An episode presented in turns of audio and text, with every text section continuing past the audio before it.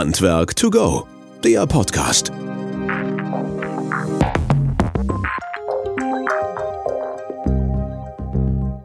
Ja, hallo und herzlich willkommen zu unserem Podcast Handwerk to go. Wir freuen uns, dass ihr wieder eingeschaltet habt und ähm, freuen uns insbesondere, dass wir heute nicht bei uns im Studio sind, sondern wir sind auswärts. Wir sind hier in Berlin und zwar in der SAK-Innung im Ausbildungszentrum und haben als Gast dankenswerterweise Matthias Wagnitz hier, äh, Referent vom ZVSAK für den äh, Bereich Energie- und Wärmetechnik. Matthias, herzlich willkommen bei uns im Podcast. Ja, schönen guten Tag. ja, hallo. Ja, ähm, es ist immer so, dass die Teilnehmer und die Zuhörerinnen und Zuhörer uns auch Fragen stellen können und auch Anmerkungen und Anregungen. Davon haben wir schon einige erhalten und beantworten die auch ganz fleißig halt. Und wenn es zu diesem Thema, über was wir uns heute unterhalten wollen, auch Fragen gibt, können wir die gemeinsam beantworten oder wir leiten sie vielleicht weiter oder wie auch immer halt. Ich denke mal, das ist auch in deinem Sinne. Ja, klar, ja, gerne. Sehr schön, prima. Ja, wir sind hier nicht ohne Grund im schönen Berlin, im Ausbildungszentrum der Innung. Und zwar hatten wir heute zu dem Thema VDI 2035 Foto- und äh, Videoaufnahmen gemacht, halt mit euch zusammen, mit der Innung und auch mit dir als Zentralverband, ähm, um halt so ein bisschen mehr auch dich kennenzulernen und auch zu wissen, was du so tust würde ich ganz gerne mal so ein bisschen auf deine Vita eingehen. Du hast ein Studium der Gebäudetechnik hier in Berlin gemacht, an der Technischen Universität bis 92. Ähm, warst danach halt tätig im Handwerk, in der Industrie und Energiewirtschaft. Da kommen wir vielleicht gleich noch zu. Und äh, bist seit 2006 Referent für den Zentralverband Sanitär, Heizung und Klima, und zwar für den Bereich Energie- und äh, Wärmetechnik und hast dann, das hatte ich glaube ich auch nicht so auf dem Schirm, 2016 tatsächlich nochmal äh, promoviert und deine Promotion an der TU Dresden gemacht halt. Ich sage jetzt nicht Glückwunsch nachträglich, ist ein bisschen spät, ne? ja, wir beide kennen uns schon, ähm, wie wir eben gerade festgestellt haben, über 13 Jahre, ähm, seitdem du auch da warst halt äh, beim ZV angefangen hast. Aus unterschiedlichen Arbeitskreisen und unterschiedlichen Themen halt. Ähm, ja, erste Frage, Matthias, was, was macht denn überhaupt so ein Referent Zentralverband Sanitär, Heiz und Klima? Was, was verbirgt sich dahinter Energie- und Wärmetechnik für dich? Ja gut, Energie- und Wärmetechnik ist im Wesentlichen die Heiztechnik, wie man es wie früher kennt, aber entsprechend in die neue Zeit gebracht. Das heißt, da geht immer, ist immer um den Systemansatz. Die Heizung steht ja nie allein im Gebäude, sie steht eben im Gebäude, das ist der wichtige Punkt. Wir haben da viele Sachen, die sich gegenseitig beeinflussen. Das hat dann Folgen für Normen, das hat Folgen für Gesetze. Entsprechend wurde der Titel irgendwann mal angepasst in den bekannten Namen jetzt. Äh, was ich als Referent mache, das ist extrem bunt. Das mhm. kann ganz simpel sein, dass man Gesetze mal kommentieren muss intern. Äh, ein großer Teil meiner Zeit wird eingenommen durch Normenarbeit. Das heißt, ich sitze in gut 20 Normen- und Richtliniengremien und versuche da dann, wenn neue Texte erarbeitet werden, die so zu gestalten, dass ein Handwerker sie auch versteht. Daraus folgt dann in der Regel auch dann Schulungsunterlagen, weil irgendeiner muss das Wissen aus den neuen Richtlinien ja dann weitertragen. Das heißt im Einzelfall auch mal, dass ich Schulung selber halte, dass ich Vorträge zu den Themen selber halte. Das heißt auch, dass wir eventuell auch eigene Richtlinien, also zum Beispiel unser Regelwerk Heizung, entwickeln, um entsprechend dann der Branche ein Stück Gewicht zu geben und aber auch ein Stück Richtung vorzugeben. Mhm. Du hast gerade gesagt, dass du in über 20 Normen halt aktiv beteiligt bist das ist ja ein buntes Feld, in Anführungsstrichen halt. Also man muss ja auf der einen Seite immer wissen, okay, was ist da? Zum anderen viel Reisetätigkeit wahrscheinlich auch mit dabei. Ähm, ihr löst mittlerweile auch viel, glaube ich, über Videokonferenzen halt teilweise. Ist das richtig? Oder? Ja, unterschiedlich. Also Reisetätigkeit definitiv. Es geht schon damit los. Der VDI hat die meisten Sitzungen in Düsseldorf. Mhm. Ich sitze selber in Potsdam. Mhm. DIN ist nicht ganz so schlimm. Die Sitzungen sind in der Regel in Berlin. Das kann trotz allem aber auch mal Dresden zum Beispiel sein. Für die VDI 2035 waren viele Sitzungen in Dresden. Das kann auch mal Frankfurt sein. Also man ist da schon allein für die Norm schon deutschlandweit unterwegs. Und du versuchst quasi das, ähm, also du vertrittst ja quasi auch den Anlagenmechaniker dann in dem Falle und versuchst das für die auch runterzubrechen. Auf der einen Seite in den Schulungen halt, dass mhm. das erklärt wird, auch gezeigt wird. Ähm, direkt dann bei den Innungen oder machst du das dann eher über die Fachverbände, halt über die Landesverbände und die schulen dann weiter? Wie ist da der Werdegang? Na, grundsätzlich werden Veranstaltungen von den Innungen oder Fachverbänden durchgeführt vor Ort. Mhm. Und im Einzelfall werde ich dann dazu gerufen und sagt, kannst du mich mal ersetzen oder kannst du mal ergänzen? Weil es ist einmal für die Referenten vor Ort immer ganz schön, wenn auch mal Abwechslung reinkommt und nicht einer den ganzen Tag reden muss. Und für mich ist es natürlich auf der anderen Seite ganz schön, dass man den Kontakt zu den Kollegen hat, mit denen man oder für die man das ja eigentlich macht. Mhm. Ja, weil das ist ja das Entscheidende halt. ne? Ich meine, wir sind hier im Haus, wir haben jetzt gerade auch einige Kolleginnen und Kollegen hier kennengelernt, halt, die mit uns da Foto- und Filmaufnahmen gemacht haben. Das ist ja immer schön, an der Basis zu sein, wo man dann auch merkt, okay, das funktioniert tatsächlich nicht in der Praxis, so wie man sich das vielleicht in der Richtlinie gedacht hat. Wir haben es ja vorhin auch so ein bisschen mitgekriegt halt. Ähm, wie kompliziert ist das für dich? Naja, ist anstrengend. Kompliziert eigentlich nicht. Man, man wächst rein in die Aufgabe. Also wenn man mir vor 20 Jahren gesagt hätte, was ich heute mache, hätte ich dem wahrscheinlich dezenten Vogel gezeigt. Aber ich bin so langsam ins Verbandswesen reingewachsen und wenn man lernt, so mit den Klippen zu leben, und das, das muss man in der Tat, dann macht es eigentlich viel Spaß. Und dann ist also eigentlich die Frage, wie viel will ich mich körperlich belasten, weil irgendwann hat der Tag auch mal ein Ende. Ist aber nicht die Frage, kannst du es? Das Grundverlagenwissen muss natürlich da sein. Also als Bäcker in dem Bereich zu arbeiten, wäre sicherlich ungeeignet. Und du kennst halt gut die Reiserouten, wahrscheinlich den Flughafen und natürlich auch den Bahnhof Berlin, Potsdam. Ja, die Schattenseiten habe ich natürlich auch. Das gehört dazu. Ja, gut, aber das muss man halt mitnehmen halt. Ne? Wobei wir gut durchgekommen sind hier. Also staumäßig war alles perfekt halt. Ne? Ja, jetzt hast du gerade noch ein Regelwerk erwähnt. Ähm, das war Heizungstechnik oder was war das gerade? Regelwerkheizung. Ja, genau. Okay, erzähl mal eben ganz kurz, was steckt dahinter? Naja, kam auch so als Ergebnis aus der Normtätigkeit. Wir haben unglaublich viele Normen und Richtlinien, die nicht notwendigerweise auch zusammenpassen. Die zum Teil auch mal Fehler enthalten. Das will ich jetzt nicht dramatisieren, sie sind aber da. Und derjenige, der plant oder der ausführt, steht häufig in der Situation, was nimmt er eigentlich? Und da kam mir das Ergebnis, wir fassen einfach mal alles, was ich für den Wohnungsbau unterhalb der Hochhausgrenze brauche, zusammen, bringe das in eine richtige Reihenfolge, dass einer, der sich reinlesen will, auch überhaupt die Norm findet und versuchen das jetzt mal drunter zu brechen bis zur einzelnen Tätigkeit. Also veröffentlicht haben wir jetzt das Band 1, den Band 1, äh, Regelwerk Heizung Planung. Das da wird quasi von der Grundlagenermittlung, also welche Daten liegen überhaupt vor für das Gebäude, über die Konzepterstellung, wie soll denn die Anlage überhaupt aussehen, über die eigentliche Auslegung oder Planung bis über die Dokumentation im Prinzip versuchen, jeden Schritt einzeln zu beschreiben und die Normen und Richtlinien zuzuordnen. Vorteil ist einfach, wenn ich sonst, wir haben einige hundert Normen, wenn ich mir irgendeine Norm nehme und dann muss ich die mit allen hundert anderen Normen in Deckung bringen, dann deckt man nicht mehr durch. So guckt man einfach an der entsprechenden Stelle nach. Also ich bin jetzt gerade bei der Auslegung des Kessels, gucke nach, was brauche ich da eigentlich für eine Norm. Und da beschreibt ihr das quasi dann so auf der praktischen Seite halt in dem Regelwerk oder ist es dann eher der Verweis auf die Norm, wo ich dann die Informationen herkriege? Na, das meiste ist in der Tat Verweisen auf die Norm, weil da sind die Informationen besser aufgehoben. Wir haben einzelne Punkte, die wir Tatsache auch festlegen. Das ist aber eher untergeordneter Art. Wir verweisen Tatsache auf die Norm und wir haben sie aber in eine gewisse Reihenfolge gebracht und vor allem wir haben bestimmte Normen auch bewusst ausgeschlossen. Weil nicht jede Norm, bloß weil sie gedruckt ist, ist auch funktionsfähig. So, und Band Schade für die, die im Normausschuss sitzen, ne? Ja, das ist ähm, wie auch immer. und äh, wir haben jetzt Band 1 fertig. Der ist jetzt seit der ISH veröffentlicht und wir arbeiten gerade an Band 2.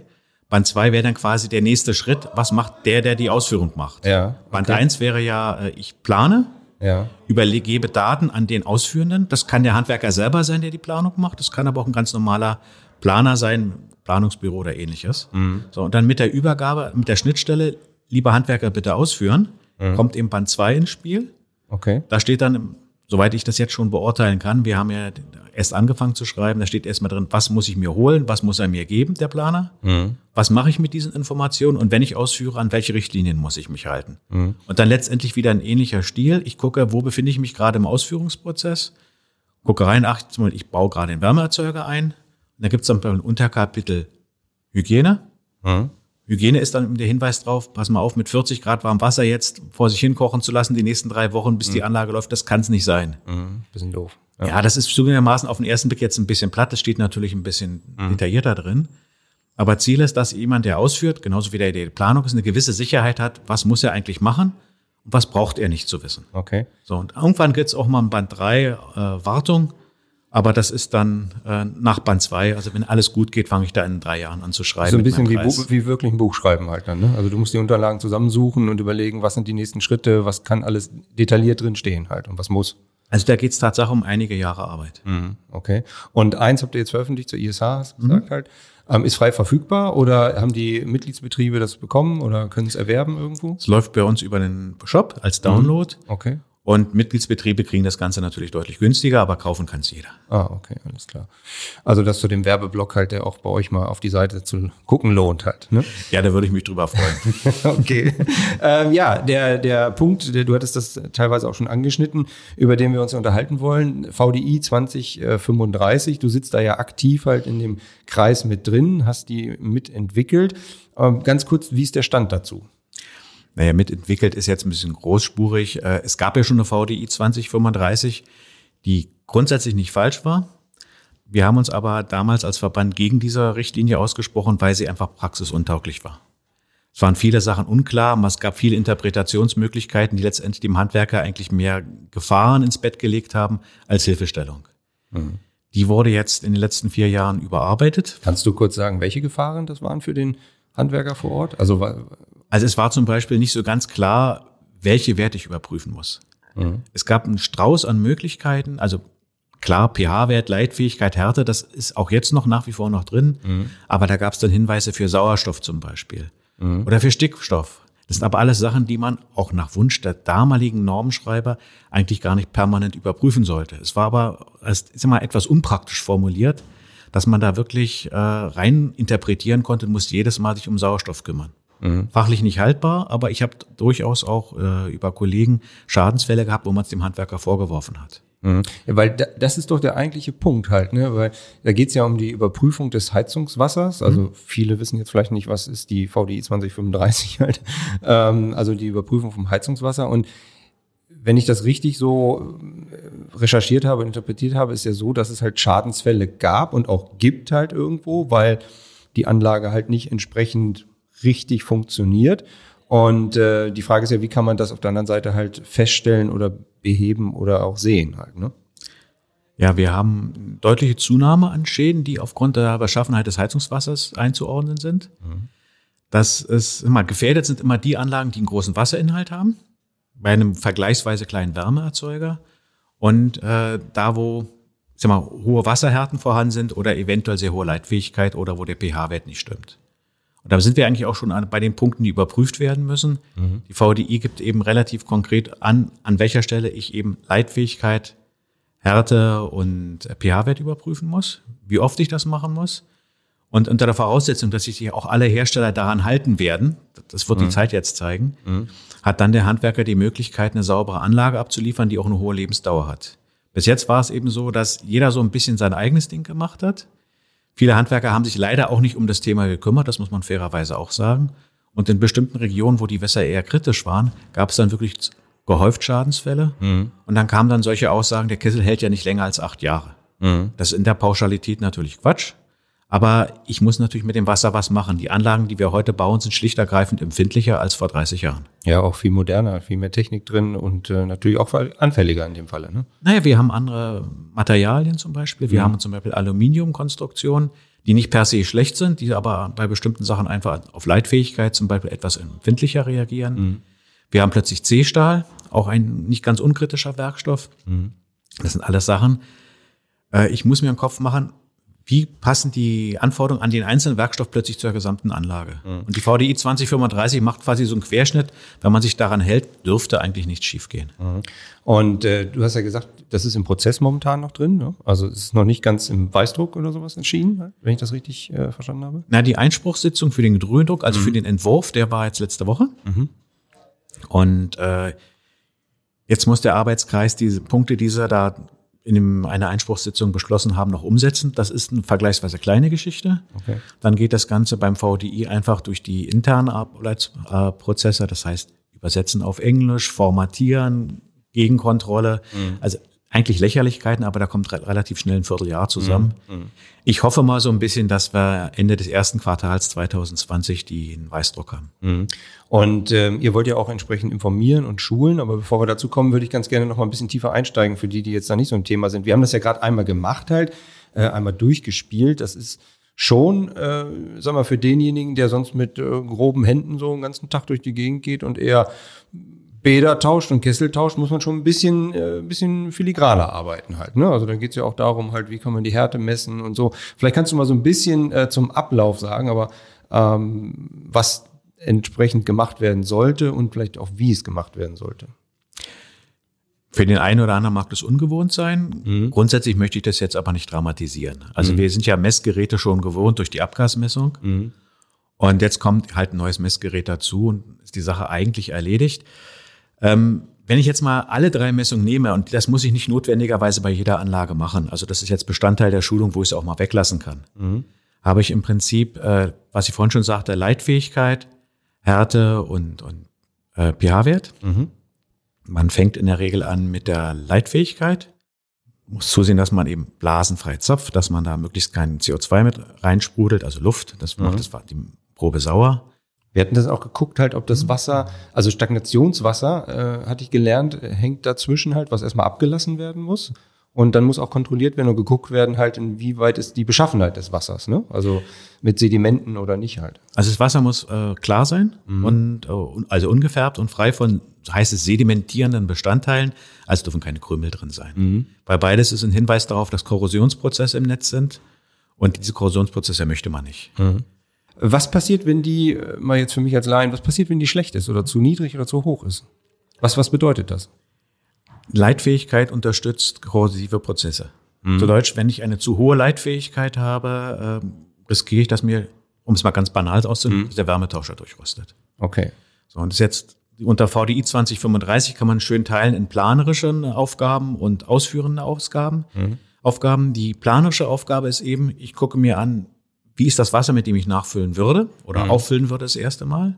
Vergleiche das mit den Anforderungen, die in die Anlage gestellt werden. Das sind eben wieder diese genannten Leitfähigkeit, Härte, pH-Wert. Mhm. Und dann kommt man zu dem Ergebnis, ich kann das Trinkwasser nehmen, was aus der Leitung kommt, oder ich muss danach was machen. Das wird enthärtet oder entsalzt sein, in der Regel. Das heißt, wir geben Zusto äh, Zusatz dazu oder? Nein, nein, man holt raus. Okay, ja. Also äh, Zuschlagstoffe im Sinne von Wasserbehandlung, äh, also mit Chemie, ist nicht Bestandteil der VDI 2035 und da sollte sich auch jeder überlegen, ob er das machen möchte. Mhm. Funktioniert grundsätzlich, also keine Frage. Man holt sich aber Probleme rein, die man vielleicht nicht sofort überblickt. Also ein falsch dosierter Zuschlagstoff kann dazu führen, dass plötzlich ein Wasser korrosiv wird. Mhm. Ja, gut, Oder ein, ja, natürlich will das keiner, aber baut vielleicht einer mal ein. Der nächste, der die Wartung macht, füllt normales Leitungswasser nach, weil mhm. er nicht wusste, dass was drin ist. Ist der Aufkleber vielleicht abgegangen oder er hat gar nicht erst geguckt. Und plötzlich hat er einen unterdosierten Zuschlagstoff. Mhm. Das kann unangenehme Folgen haben. Und da sind wir bei Enthärten und Entsalzen einfach auf der eher unempfindlichen Seite. Okay. So, und es hängt dann in der Regel auch am Wärmetauscher, also Brennwertgerät, ob man eine salzarme oder salzhaltige Fahrweise möchte. Mhm. Und wenn jetzt mal für Aluminiumwärmetauscher wird man in der Regel eine salzarme Fahrweise bevorzugen, also eine Vollentsalzung und mhm. keine Enthärtung. Entsalzen äh, ist da zu bevorzugen und auch nur zulässig dann komme ich automatisch in einen Bereich rein, wo ich eben unter 100 Mikrosiemens bleiben muss. Mhm. Wir haben ja vorhin einmal die Messungen durchgeführt. Das äh, war jetzt auch relativ einfach und unkompliziert. Das heißt, also, wir haben das Messgerät genommen und dann entsprechend da reingehalten mit der Sonde und ähm, die äh, Anzahl halt abgelesen. Ne? Das ist ja relativ unkompliziert. Und ich glaube, das größte Problem ist auf der Baustelle oder zumindest im Keller, das Wasser abzuzapfen im Bestand, oder? Ja, ist also die äh, Messung sollte man vorher einmal, hört sich jetzt komisch an, aber geplant haben. Mhm. Man braucht also irgendwo eine Zapfstelle. Und wenn ich jetzt so diese alten Installationen aus dem Keller mir angucke, wo oben unter der Decke die Stränge sind und mhm. die Verteilleitung ist, mhm. und dann geht zwei Meter nach unten eine Rohrleitung und unten ist dann direkt am Bodeneinlauf irgendwo ein KfE-Hahn, mhm. äh, dann ist der eigentlich ungeeignet, weil dann habe ich da im zwei Meter stagnierendes Wasser, da weiß keiner, was da drin passiert. Das verkeimt, da sammeln sich, sammelt sich Dreck ab, also Korrosionsprodukte und ähnliches. Das muss alles weggespült werden, bevor ich messen kann. Das heißt, man muss irgendwo eine Stelle haben, wo ich möglichst wenig Stagnationswasser habe. So ganz ohne geht's natürlich nicht. Mhm. Ja gut, aber oftmals komme ich auch wohin, wo die Anlagen halt schon verbaut sind oder sowas halt, oder ich da anschließen muss im, im Wechsel halt quasi, ne, wenn die Anlage gewechselt wird. Also schön ist es jetzt nicht, aber machen wir uns nichts vor, solange kein neuer Wärmeerzeuger reinkommt, wird plötzlich keiner anfangen zu messen, mhm. wenn es nicht Schadensauffälligkeiten gibt. Das heißt, ich muss bei jeder Neuanlage ähm, auch eine Überprüfung dessen machen. Ja. Okay. Da kommen wir nicht drum rum. Mhm. Und ähm, nach Inbetriebnahme dann quasi oder innerhalb von einer gewissen Zeit oder? Naja, es gibt äh, ja diese drei Parameter. Mhm. Ich kann pH-Wert jetzt sofort messen. Es bringt mir aber nichts, weil der pH-Wert sich bestimmungsgemäß verschiebt nach Befüllung. Also man wird bei der Erstbefüllung gucken, stimmt die Härte. Mhm. Man wird gucken, stimmt, äh, gucken, stimmt die Leitfähigkeit. Das muss man auch dokumentieren, das ist wichtig. Mhm. Weil allein vor dem Hintergrund Gewährleistung muss man ihm zeigen, man hat alles richtig gemacht. Und dann frühestens nach zwölf Wochen oder auch im Rahmen der nächsten jährlichen Wartung wird dann der pH-Wert gemessen. Okay. Also man muss nicht nach zwölf Wochen gehen, das war früher so der Fall. Jetzt ist es so, dass nach einem Jahr das in Ordnung ist. Mhm. Sondern ob ich dann regelmäßig nochmal weiter prüfen muss, hängt von der Anlage ab. Mhm. Das war jetzt noch Teil eines Einspruchs. Das werden wir noch mal gucken, was genau rauskommt. Aber bei kleineren Anlagen deutet im Moment einiges darauf hin, dass wir uns das ersparen könnten. Ob wir uns damit einen Gefallen tun, auf die Messung zu verzichten, das müssen wir uns natürlich überlegen. Ich will noch mal eben ein bisschen auseinanderklamüsern. Also jetzt hatten wir die elektrische Leitfähigkeit gemessen halt in dem Falle. Und ähm, jetzt hattest du die anderen zwei Sachen ja auch noch reingebracht. Einmal die Härte und einmal den pH-Wert. Ähm, der pH-Wert, wie erfolgt das? Kann ich das einfach machen oder in welcher Form muss das gemacht werden? Der pH-Wert ist genauso einfach. Wir haben im Prinzip ja schon Wasser gezapft, äh, blasenfrei, wie ich schon sagte, und äh, ohne Stag das Stagnationswasser vorher abgelassen. So, dann kommt die Messsonne, die muss vorher einmal gespült werden, damit sie sauber ist. Genauso wie das Gefäß auch. Aber im Prinzip haben wir das vorher alles schon gemacht. Beim ersten Mal gesagt, wir tauschen einfach bei dem Messgerät nur noch vorne die Sonde aus. Ein bisschen vereinfacht gesagt, stecken rein und lesen ab Mhm, okay. und dokumentieren. Das heißt also, das ist äh, die zwei Messungen, die gehen eigentlich Hand in Hand. Und ähm, gibt es da auch Richtwerte, was schlecht oder was gut ist? Es gibt einen klaren pH-Wertbereich, den man einhalten muss. Es gibt unten einen unteren Bereich, einen Toleranzbereich, wo man sagt, das ist noch in Ordnung, aber dann muss das Wasser auch klar bleiben. Es darf keine Korrosionsprozesse geben, sobald man in den unteren Bereich reinrutscht. Und äh, in den meisten Fällen wird man nichts machen. Problematisch wird es erst, wenn man feststellt, man rutscht extrem in den sauren Bereich nach unten ab. Okay. Und das kann im Einzelfall heißen, oder in vielen Fällen wird es wahrscheinlich auch heißen, dass die Druckhaltung nicht stimmt, dass regelmäßig Sauerstoff reinkommt und vor allem Luft und damit auch CO2, dann wird das ganze An- Anlagenwasser sauer. Das heißt, dann ist die eigentliche Behebung, kümmere dich um die Druckhaltung, baue ein neues Ausdehnungsgefäß ein oder vielleicht stimmt die, der Druck selber nicht, eben solche Sachen. Das kann in Einzelfällen auch dazu führen, dass man eventuell äh, den pH-Wert anheben muss. Und dann kommt man irgendwann in einen Bereich rein, das macht dann ein Spezialist. Der normale Handwerker, also unangeleitet sollte das nicht machen. Das sollte man jetzt auch aber nicht dramatisieren, das passiert höchst selten. Aber Wichtig dann- ist, dass man eben feststellt, das Wasser ist in Ordnung oder es muss was gemacht Ja. werden. Aber dann ist das ja eigentlich auch eine Sicherheit halt. Ne? Also für, für den Anlagenmechaniker oder für denjenigen, der die Anlage aufgebaut hat und ähm, fertigstellt quasi, um zu sehen, ob das alles in Ordnung ist, weil daran würde er es doch feststellen zum Beispiel. Ne? Das ist ganz klar eine Sicherheit. Mhm. Weil wir, ich hatte ja vorhin gesagt, dass wir durchaus Probleme haben in bestimmten Regionen mit der Lebensdauer, Mhm. die in größtenteils eben darauf zurückzuführen sind. Ja, damit kann man eben diese Probleme umgehen. Also baue ich einen neuen Kessel oder Wärmepumpe trifft es natürlich genauso. Baue ich den ein, achte auf die Wasserbeschaffenheit, dürfte ich nach menschlichem Ermessen keine Probleme mit der Lebensdauer haben. Dann halten die auch so lange, wie vorher anvisiert wurde. Okay. Das war jetzt der, der zweite Part, also die, die Messung, wo äh, die vor Ort halt überprüft wird und auch gemacht wird. Der dritte Part ist, was du gesagt hast, die ähm, Erdalkalien messen, also die, äh, die deutsche Härte, äh, erfolgt ähnlich. Nee, gänzlich anders. Das geht leider bloß, so schön neudeutsch, Titrierset. Also im Prinzip, man nimmt eine kleine Wasserprobe und tropft von oben, ähnlich wie man es vielleicht aus dem Chemieunterricht von der Schule kennt, eine Flüssigkeit ein. Muss noch ein bisschen dafür sorgen, dass er sich vermengt, dass er also nicht unten am Boden sich absetzt. Und ab einem gewissen Punkt gibt es einen Zeitumschlag, äh, einen Farbumschlag. Und dann guckt man schlicht ergreifend nach, wie viel Tropfen habe ich reingegeben, guckt in die Tabelle und stellt fest, aufgrund des Farbumschlages nach dem fünften Tropfen habe ich fünf Grad deutscher Härte. Okay. Ist ein bisschen ungewohnt, weil man fühlt sich so ein bisschen wie ein Laborant, ist aber letztendlich auch kein Problem, wenn man ein bisschen sich Mühe gibt. Welche Messung man macht, da hilft so ein bisschen unsere ZV-Plan-App, wo wir gerade noch am Programmieren sind. Da wird man im Prinzip durchgeführt, wo befindest du dich gerade, also Erstinstallation und Erwartung, wie ist der Wartungsplan, was soll gemessen werden und dann sagt einem dann schon die App, hier musst du jetzt messen oder kannst du, wenn du möchtest, auch mal sein lassen. Wie gesagt, die Diskussion, ob wir vielleicht doch mal ein oder zweimal lieber mehr messen, um auf Nummer sicher zu gehen, vor dem Hintergrund Gewährleistung. Genau. Die müssen wir jetzt einfach mal alle führen. Wir können an einigen Stellen die Messung abbügeln. Ich glaube nicht, dass wir uns damit einen Gefallen tun. Mhm. Ja gut, es ist ja auch für den jeweiligen ein Sicherheitsding, wo er sagt, okay, das da bin ich auf der sicheren Seite, denn ich habe es überprüft und vor allen Dingen, wie du sagtest, auch dokumentiert. Ne? Das Ja, heißt ja. also, ich habe die, die Sachen schwarz auf weiß da und weiß halt, wenn die Anlage eingestellt ist bzw. übergeben wurde, welchen Stand hatte sie gehabt halt. Ne? Also wir haben jetzt auch verpflichtend, was jetzt losgelöst von der Messung ist, einen Wasserzähler in der äh, Einspeisung. Mhm. Der Hintergrund ist einfach, äh, ich muss wissen, wie viel Frischwasser reinkommt. Mhm. Und die VDI geht davon aus, dass man einmal füllt und zweimal die gleiche Wassermenge nachfüllen darf. Und danach, wenn man Trinkwasser verwendet, müsste man spätestens aufbereiten. Ähm, einige Hersteller gehen da leider ein bisschen runter, aber gut, das ist jetzt mal ein anderes Thema. Mhm. Aber wir kommen in den Bereich rein, wo das Wasser wirklich allumfassend überprüft wird. Das ist nicht mehr wie früher Wasser rein und die nächsten 20 Jahre passiert da nichts, außer dass da wieder noch nach Wasser nachgeschoben wird, sondern wir müssen wirklich das als Wartungspunkt aufnehmen. Mhm. Ja, ich meine, insgesamt, man merkt ja und sieht ja auch halt dieser, dieses Handwerk, ähm, Anlagenmechaniker, wie breit gefächert das mittlerweile ist halt und äh, wie viel Kenntnisse und Fertigkeiten und Fähigkeiten man da braucht halt. Und gerade jetzt, wo man das gesehen hat, halt auch mit dem, was du so schon sagtest, wie im Chemielabor halt quasi festzustellen, das ist schon nochmal ein Schritt auch weiter halt, ne? ist nochmal ein bisschen dazu halt. Ja, man muss es jetzt nicht dramatisieren. Nee, nee. Wetterweites Niveau, was wir in der Ausbildung haben, ist ja schon recht hoch. Ist eben kein Eisverkäufer, der da steht. Nee, das soll er ja auch nicht sein. Aber das, das Leben ist nach wie vor spannend und durchaus auch anspruchsvoll. Okay.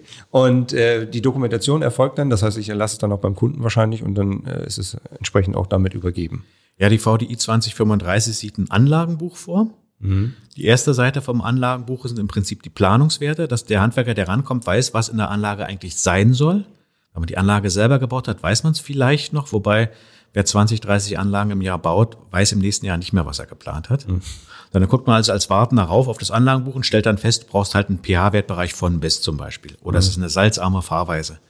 So, dann macht er seine Messung und hinterlässt dann in dem Anlagenbuch einen Zettel, wo drin steht, ich habe die und die Werte gemessen. Okay. Und das Ganze kann man natürlich etwas schlanker machen. Dafür ist dann unsere ZV-Plan-App. Ähm, dann läuft das Ganze direkt auf dem Handy ab und dann würde man sich das Ganze per Mail oder über die Cloud direkt nach Hause schicken, druckt sich's aus, gibt es dem Kunden mit der Rechnung im Idealfall mit. Man hat es für seine eigenen Unterlagen, dass man, wenn man rankommt, weiß, was da eigentlich passiert ist. Und das Wichtigste ist, sollte es wirklich zu einem Gewährleistungsschaden kommen, hat man auf die Weise lückenlos dokumentiert, es ist eigentlich alles in Ordnung gewesen. Es kann eigentlich nur ein Produktfehler gewesen sein. Oder im schlimmsten Fall ist es alles nicht erfolgt und ja, Das heißt- wird es für der Hersteller nicht tragen. Das heißt, wir können ja nur die Betriebe animieren, quasi das auch zu machen für ihre eigene Sicherheit. Das ist eine deutliche Arbeit, das gebe ich zu. Ist aber auch eine deutliche Verbesserung zu vorher. Und eine Qualität halt auch. Ne? Aus Sicht des Kunden auf jeden Fall, weil der kauft die Anlage ja dafür, dass er die nächsten 20 Jahre Ruhe hat. Genau, ja klar. Jetzt ähm, haben wir so ein bisschen erarbeitet, Leitfähigkeit, äh, pH-Wertmessung, äh, deutsche Härte. Wir wissen so ein bisschen was über die VDI 2035, was du gesagt hast. Ähm, wie, wie ist der Stand? Also wer jetzt sich dafür interessiert von unseren Zuhörern und Zuhörern, wie komme ich an weitere Informationen oder wie geht's da weiter halt? Werde ich geschult oder kann ich mir irgendwie online was angucken oder ähnliches? Also die VDI 2035 ist jetzt mal geschätzt ab äh, Ende März erhältlich. Das wird, das hängt jetzt genau ab, wie die Abläufe im VDI genau funktionieren. Das kann mal auch mal schief gehen, kann mal ein bisschen schneller gehen. Äh, wir werden ungefähr zu dem Zeitpunkt bundesweit über die Fachverbände Schulung anbieten. Das heißt, man geht einfach zu seinem Fachverband, zu seiner Innungfach, bietest du mir das an. Das werden sie in der Regel machen. Dann macht man sich dann angeplant im Moment so ungefähr sechs Stunden oder Halbtageskurs, müssen wir genau austarieren noch. Und dann ist man auf dem neuesten Stand. Wer möchte, kann natürlich schlicht ergreifend auch die, die Richtlinie lesen. Die ist vergleichsweise gut zu lesen. Dann ist es nicht bei jeder Richtlinie Tatsache der Fall. Ja, du hattest vorhin von ein paar Normen ja gesprochen, wo. Naja, also es gibt einige, die verstehen auch die, die sie geschrieben haben, nur begrenzt. Und also bei der ist die ist Tatsache lesbar. Man kann es sich ein bisschen einfacher machen. Die ersten Kapitel sind viele Grundlagensachen, die den Praktiker eigentlich nicht interessieren. Den Praktiker interessiert dann, welchen pH-Wert brauche ich zum Beispiel? Oder was muss ich machen, wenn ich ihm feststelle, oh, es ist doch ähm, gefärbtes Wasser, weil eben offensichtlich Korrosionsprozesse drin sind oder die die Leitfähigkeit stimmt nicht. Und da gibt's eben durchaus gute Hinweise dran. Es fängt irgendwo Kapitel 7 oder 8. Das muss man sich durchlesen. Und äh, dann guckt man sich hinten nochmal den Anhang an, wie die Messung ist, weil auch die Messung ist beschrieben in der Richtlinie. Das hört sich jetzt ein bisschen schräg an, aber äh, wir hatten Tatsache Schadensfälle, wo dem Handwerker vorgeworfen wurde, dass er falsch gemessen hatte. Wir dürfen zum Beispiel kein Lackmuspapier nehmen. Das ist schlicht ergreifend zu ungenau. Und das sind so Sachen, ähm, das muss man sich mal angetan haben. In den Schulungen kriegt man das vielleicht sogar die mit der Möglichkeit selber zu messen beigebracht. Im schlimmsten Fall gibt es eben das Video, was wir jetzt ja heute gedreht haben. Und dann kommt man raus und ist dann eigentlich gerüstet und kann eigentlich nicht allzu viel falsch machen. Das heißt, äh, Lackmuspapier hast du gerade gesagt, das hatte ich vorhin vergessen zu fragen, ist nicht erlaubt. Das heißt, die Messgeräte, also es müssen Messgeräte eingesetzt werden. Es muss messtechnisch der pH-Wert und die Leitfähigkeit äh, überprüft werden. Das sind elektronische Messgeräte. Und bei der Härte haben wir halt diese Titriersets. Das sind im Prinzip kleine Plastikfläschchen mit einer bestimmten Lösung drin und ein Messbecher. Okay. Das Ganze, ich habe es ja vorhin gesehen, ihr habt ja einen mhm. recht schönen Koffer dazu. Das Ding ist in der, von der Größenordnung äh, wie ein kleines Abgasmessgerät. Mhm. Also mehr trägt man da nicht mit sich rum. Aber auch das muss man halt haben. Mhm. Und auch das muss man wie ein anderes Messgerät auch pflegen. Okay, da, ihr vorhin den Werbeblock gehabt mit dem Shop, das war jetzt unser Werbeblock halt. ich danke dir. Ja, muss auch sein. Ja, okay, alles klar. Ja, gut, okay. Ähm, damit, glaube ich, haben wir einigermaßen das einmal umschifft und äh, einmal drüber geredet, halt, was ist der Inhalt und was kommt da auf, auf die Leute halt zu. Ähm, wie sieht jetzt so dein, deine nächsten Sachen aus? Du hattest vorhin von 20 Normen berichtet. Wo geht's morgen hin oder wie geht's die Woche weiter? Also ich bin morgen Tatsache in der Sitzung zu ZV Plan. Okay. Da geht es unter anderem um die App, aber allerdings auch um andere weitere Entwicklungen. Dann habe ich überraschenderweise durch den Feiertag am Donnerstag bei uns, ist, bei uns ist der Reformationstag frei, mhm. Tatsache Mittwoch einen halben Tag Büro und Freitag auch. Mittwochnachmittag bin ich schon wieder in Berlin, da wird die, wird die neue Förderstrategie vorgestellt. Nächste Woche komme ich hoffentlich ein bisschen zum Arbeiten, weil danach ist die Bundesfachgruppe, da muss ich meine Vorträge noch vorbereiten. Und äh, ach ja, die VDI 3810, glaube ich, ist nächste Woche. Also man lebt manchmal nur von Tag zu Tag. Ja, wichtig ist, dass du weißt, auf welchem Bahnhof du stehen musst oder an welchem Flughafen, damit du nicht irgendwo anders landest.